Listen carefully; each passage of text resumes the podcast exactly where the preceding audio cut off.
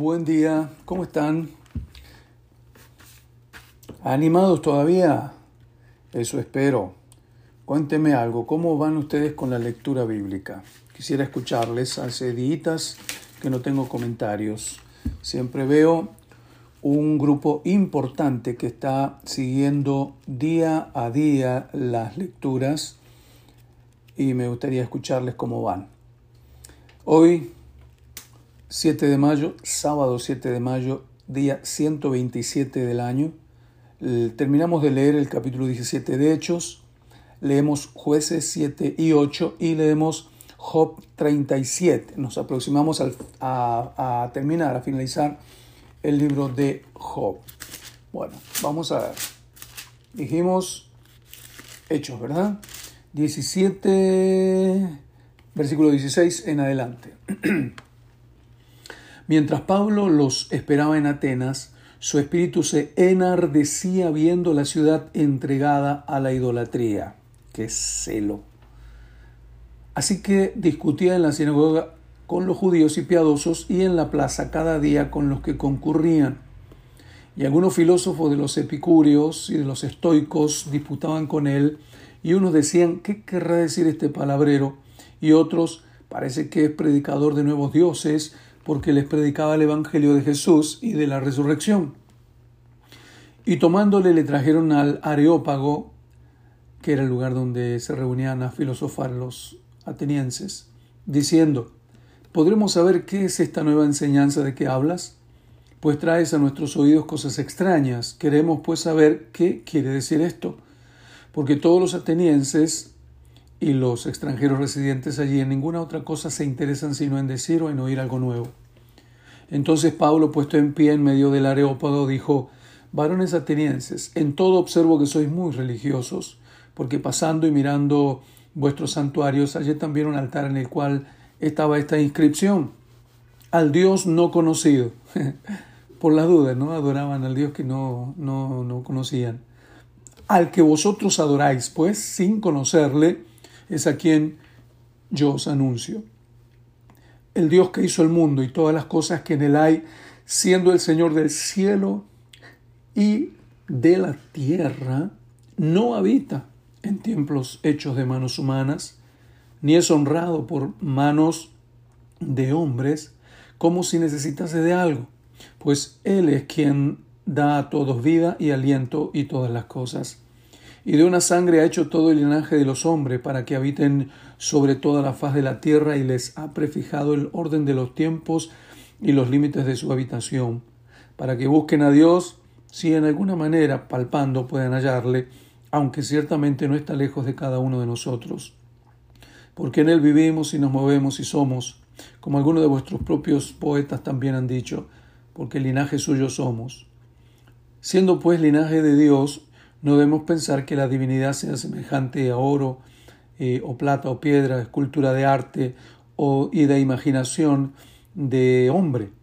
Pero Dios, habiendo pasado por alto los tiempos de esta ignorancia, ahora manda a todos los hombres en todo lugar que se arrepientan por cuanto ha establecido un día en el cual juzgará al mundo con justicia por aquel varón a quien designó, dando fe a todos con haberle levantado de los muertos. Pero cuando oyeron lo de la resurrección de los muertos, unos se burlaban y otros decían, ya te oiremos acerca de esto otra vez. Y así Pablo salió de en medio de ellos. Mas algunos creyeron, juntándose con él, entre los cuales estaba Dioniso, Dionisio, el Areopagita, y una mujer llamada Damaris, y otros con ellos. Muy bien, muy bien. Ahora sí vamos al Antiguo Testamento y estamos leyendo el libro de jueces. Y hoy nos toca leer capítulo 7, capítulo 8. Seguimos con la historia de Gedeón. Levantándose pues de mañana Jeroboal, el cual es Gedeón, y todo el pueblo que estaba con él, acamparon junto a la fuente de Arot y tenía el campamento de los madianitas al norte, más allá del collado de More en el valle. Y Jehová dijo a Gedeón, el pueblo que está contigo es mucho para que yo entregue a los madianitas en su mano. No sea que se alabe Israel contra mí diciendo, mi mano me ha salvado. Ahora pues, haz pregonar en oídos del pueblo diciendo, quien tema y se estremezca, madrugue y devuélvase desde el monte de Galaad. Y se devolvieron de los, del pueblo veintidós mil. ¡Wow! Quedaron diez mil. Dos tercios se fueron. Y Jehová dijo a Gedeón, aún es mucho el pueblo, llévalos a las aguas y allí te los probaré. Y del que yo te diga, vaya, este irá contigo, este contigo, irá contigo. Más de cualquiera que yo diga, este no vaya contigo, el tal no irá. Entonces llevó el pueblo a las aguas, y Jehová dijo a Gedeón, cualquiera que lamire las aguas con su lengua como lame el perro, a aquel pondrás aparte, asimismo cualquiera que se doblare sus rodillas para beber. Y fue el número de los que lamieron llevando el agua con la mano a su boca, trescientos hombres, y todo el resto del pueblo se dobló sobre sus rodillas para beber las aguas. Entonces Jehová dijo a Gedeón, con estos trescientos hombres que lamieron el agua os salvaré, y entregaré a los madianitas en tus manos, y váyase toda la demás gente, cada uno a su lugar. Y habiendo tomado provisiones para el pueblo y sus trompetas, envió a todos los israelitas cada uno a su tienda, y retuvo a aquellos trescientos hombres, y tenía el campamento de Madian abajo en el valle. Aconteció que aquella noche Jehová le dijo, Levántate y desciende al campamento, porque yo lo he entregado en tus manos. Y si tienes temor de descender, baja tú con fura, tu criado, al campamento. Y oirás lo que hablan, y entonces tus manos se esforzarán, y descenderás al campamento. Y él descendió con fura su criado hasta los puestos avanzados de la gente armada que estaba en el campamento. Y los madianitas, los amalecitas y los hijos de Oriente estaban tendidos en el valle como langostas en multitud, y sus camellos eran innumerables como la arena que está a la ribera del mar en multitud. Cuando llegó Gedeón, he aquí que un hombre estaba contando a su compañero un sueño, diciendo, He aquí yo soñé un sueño veía un pan de cebada que rodaba hasta el campamento de Madián, y llegó a la tienda y la golpeó de tal manera que cayó y la trastornó de arriba abajo y la tienda cayó. Y su compañero respondió y dijo, Esto no es otra cosa sino la espada de Gedeón, hijo de Joás, varón de Israel. Dios ha entregado en sus manos a los medianitas con todo el campamento. Cuando Gedeón oyó el relato del sueño y su interpretación, adoró. Y vuelto al campamento de Israel, dijo, Levantaos, porque Jehová ha entregado el campamento de Madián en vuestras manos. Y repartiendo a los trescientos hombres en tres escuadrones, dio a todos ellos trompetas en sus manos y cántaros vacíos con teas ardiendo dentro de los cántaros. Y le dijo, miradme a mí y haced como hago yo. Y aquí que cuando yo llegue al extremo del campamento, haréis vosotros como hago yo. Yo tocaré la trompeta y todos los que estarán conmigo y vosotros tocaréis entonces las trompetas alrededor de todo el campamento y diréis por Jehová y por Gedeón. Llegaron pues Gedeón y los cien hombres que llevaba consigo al extremo del campamento, al principio de la guardia de la medianoche, cuando acababan de renovar los centinelas, y tocaron las trompetas, y quebraron los cántaros que llevaban en sus manos, y los tres escuadrones tocaron las trompetas y quebrando los cántaros tomaron en la mano izquierda las teas y con la derecha las trompetas con que tocaban y gritaron por la espada de Jehová y de Gedeón y se mantuvieron firmes cada uno en su puesto en derredor del campamento. Entonces todo el ejército echó a correr dando gritos y huyendo y los trescientos tocaban las trompetas y Jehová puso la espada de cada uno contra su compañero con todo el campamento y el ejército huyó desde Betzita en dirección de Cerera hasta la frontera de Abel Meola en Tabat, y juntándose los hijos, juntándose los de Israel, de Neftalí, de Aser y de Tómanas, se siguieron a los madianitas. Gedeón también envió mensajeros por todo el monte de Efraín diciendo, descended al encuentro de los madianitas, tomad los vados de Betbara y del Jordán antes que ellos lleguen. Y juntos todos los hombres de Efraín tomaron los vados de Betbara y del Jordán y tomaron de do, a dos príncipes de los madianitas, Oreb y Seb, y mataron a Oreb en la peña de Oreb, y a Seb lo mataron en el lagar de Seb. Y después que siguieron los madianitas, trajeron la cabeza de Oreb y de Seb a Gedeón al otro lado del Jordán. Capítulo 8. Pero los hombres de Efraín le dijeron, ¿qué es esto que has hecho con nosotros, no llamándonos cuando ibas a la guerra contra Madiam? Le reconvinieron fuertemente a los cuales él respondió, ¿qué he hecho yo ahora comparado con vosotros? ¿No es el rebusco de Efraín mejor que la vendimia de Abieser? Dios ha entregado en vuestra mano a Oreb y Seb, príncipes de Madiam. ¿Y qué he podido yo hacer comparado con vosotros? Entonces el enojo de ellos contra él se aplacó luego que él habló esta palabra. Vino Gedeón al Jordán y pasó él y los trescientos hombres que traía consigo, cansados, mas todavía persiguiendo.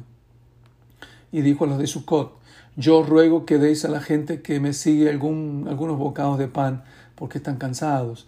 Y yo persigo a Seba y Salmuna, reyes de Madián. Y los principales de Sucot respondieron, ¿están ya Seba y Salmuna en tu mano para que demos pan a tu ejército? Y Gedeón dijo, cuando Jehová haya entregado en mi mano a Seba y a Salmuna, yo trillaré vuestra carne con espinos y abrojos del desierto. De allí subió Peniel y les dijo las mismas palabras. Y los, de Peniel le respondieron como habían respondido los de Sucot. Y él habló también a los hijos de, a los de Peniel, diciendo, Cuando yo vuelva en paz, derribaré esta torre. Y Seba y Salmuna estaban en Carcó, y con ellos su ejército como de quince mil hombres, todos los que habían quedado de todo el ejército de los hijos del oriente, pues habían caído ciento veinte mil hombres que sacaban espada. Wow. Subiendo pues Gedeón por el camino de los que habitaban en tiendas al oriente de Nova y de Jobeba, y atacó el campamento porque el ejército no estaba en guardia. Y huyendo Seba y Salmuna, él lo siguió y prendió a los dos reyes de Madián, Seba y Salmuna, y llenó de espanto a todo el ejército. Entonces Gedeón, hijo de Joás, volvió de la batalla antes que el sol subiese, y tomó un joven de los hombres de Sucod y le preguntó, y él le dio por escrito los nombres de los principales y de los ancianos de Sucot, setenta y siete varones. Entrando a los hombres de Sucot, dijo, He aquí a Sebe y a Salmuna, acerca de los cuales me saheristeis, diciendo, ¿están ya en tu mano Sebe y Salmuna para que demos nosotros pan a tus hombres cansados? Y tomó a los ancianos de la ciudad y espinos y abrojos del desierto y castigó con ellos a los de Sucot. Asimismo derribó la torre de Peniel y mató a los de la ciudad. Luego dijo a Seba y a Salmuna, ¿Qué aspecto tenían aquellos hombres que mataste en Tabó? Y ellos respondieron, como tú, así eran ellos, cada uno parecía hijo de rey. Y él le dijo, mis hermanos eran hijos de mi madre. Vive Jehová, que si le hubieras conservado la vida, yo nos mataría. Y dijo Jeter, su primogénito, levántate y mátalos. Pero el joven no desenvainó su espada porque tenía temor, pues era un muchacho. Entonces dijeron Seba y Salmuna, levántate tú y mátanos, porque como es el varón, tal es su valentía. Y Gedeón se levantó y mató a Seba y Salmuna y tomó los adornos de lunetas que llevaban sus camellos, que sus camellos traían al cuello. Y los israelitas dijeron a Gedeón, sé nuestro Señor, tú y tu hijo y tu nieto, pues nos has librado de mano de Madián. Mas Gedeón respondió, no seré yo, no seré Señor sobre vosotros, ni mi hijo os enseñará. Jehová señoreará sobre vosotros. Y le dijo Gedeón, quiero haceros una petición, que cada uno me dé los zarcillos de su botín, pues traían zarcillos de oro porque eran ismaelitas. Ellos respondieron, de buena gana te los daremos. Y tendiendo un manto, echó allí cada uno los zarcillos de su botín. Y fue el peso de los zarcillos de oro que él pidió, mil setecientos ciclos de oro, sin las planchas y joyeles y vestidos de púrpura que traían los reyes de Madián, y sin los collares que traían sus camellos al cuello. Y Gedeón hizo de ellos un efod, el cual hizo guardar en su ciudad de Ofra. Y todo Israel se prostituyó tras ese efod en aquel lugar y fue tropezadero a Gedeón y a su casa. ¡Oh, qué barbaridad! 28. Así fue subyugado Madián delante de los hijos de Israel y nunca más volvió a levantar cabeza y reposó la tierra cuarenta años en los días de Gedeón. Luego Jerobal, hijo de Joás, fue y habitó en su casa y tuvo Gedeón setenta hijos. Mamacita que constituyeron su descendencia porque tuvo muchas mujeres, mírenlo. También su concubina, que estaba en Siquén, le dio un hijo y le puso por nombre Abimelech. Y murió Gedeón, hijo de Joás, en buena vejez, y fue sepultado en el sepulcro de su padre Joás, en Ofra de los Abieseritas. Pero aconteció que cuando murió Gedeón, los hijos de Israel volvieron a prostituirse yendo tras los Baales y escogieron por Dios, por Dios a Baal Berit. Y no, no se acordaron los hijos de Israel de Jehová su Dios, que los había librado de todos sus enemigos en derredor, ni se mostraron agradecidos con la casa de Jerobaal, el cual es Gedeón, conforme a todo el bien que él había hecho a Israel. Qué barbaridad, ¿no? Apenas nomás se olvidaban el rato de Dios. Bueno, pero así somos nosotros también, ¿no es cierto? Entonces terminamos hoy, pero la lectura es de Job capítulo 37. Sí, señor. Estaba hablando todavía Eliú. Por eso también se estremece mi corazón y salta de su lugar. Oíd atentamente el estrépito de su voz y el sonido que sale de su boca. Debajo de todos los cielos lo dirige y su luz hasta los fines de la tierra. Después ella brama el sonido, truena él con voz majestuosa. Aunque sea oída su voz, no los detiene. Truena Dios maravillosamente con su voz. Él hace grandes cosas que nosotros no entendemos, porque a la nieve dice, desciende a la tierra, también a la llovizna y a los aguaceros torrenciales. Así hace retirarse a todo hombre, para que los hombres todos reconozcan su obra. Las bestias entran en su escondrijo y se están en sus moradas. Del sur viene el torbellino y el frío de los vientos del norte. Por el soplo de Dios se da el hielo y las anchas aguas se congelan. Regando también llega a disipar la densa nube y con su luz esparce la niebla. Asimismo, por sus designios se resuelven, se revuelven las nubes en derredor para hacer sobre la faz del mundo, en la tierra, lo que Él les mande. Unas veces por azote, otras veces, otras por causa de su tierra, otras por misericordia las hará venir. Escucha esto, Job. Detente y considera las maravillas de Dios. ¿Sabes tú cómo Dios las pone en concierto y hace resplandecer la luz de su nube? ¿Has conocido tú la diferencia de las nubes, las maravillas del perfecto en sabiduría? ¿Por qué están calientes tus vestidos cuando Él sosiega la tierra con el viento del sur? ¿Extendiste tú con Él los cielos, firmes como un espejo fundido? Muéstranos qué le hemos de decir, porque nosotros no podemos ordenar las ideas a causa de las tinieblas. Será preciso contarle cómo yo hablare, por más que el hombre razone, quedará como abismado. Mas ahora ya no se puede mirar la luz esplendente en los cielos, luego que pasa el viento y los limpia. Viniendo de la parte eh, del norte, la dorada claridad en Dios, hay majestad terrible. Él es todopoderoso, al cual no alcanzamos, grande en poder y en juicio y en multitud de justicia no afligirá. Lo temerán por tanto los hombres. Él no estima a ninguno que cree en su propio corazón ser sabio. Humildad sobre todo, ¿verdad? Dios bendiga su día sábado. Adelante.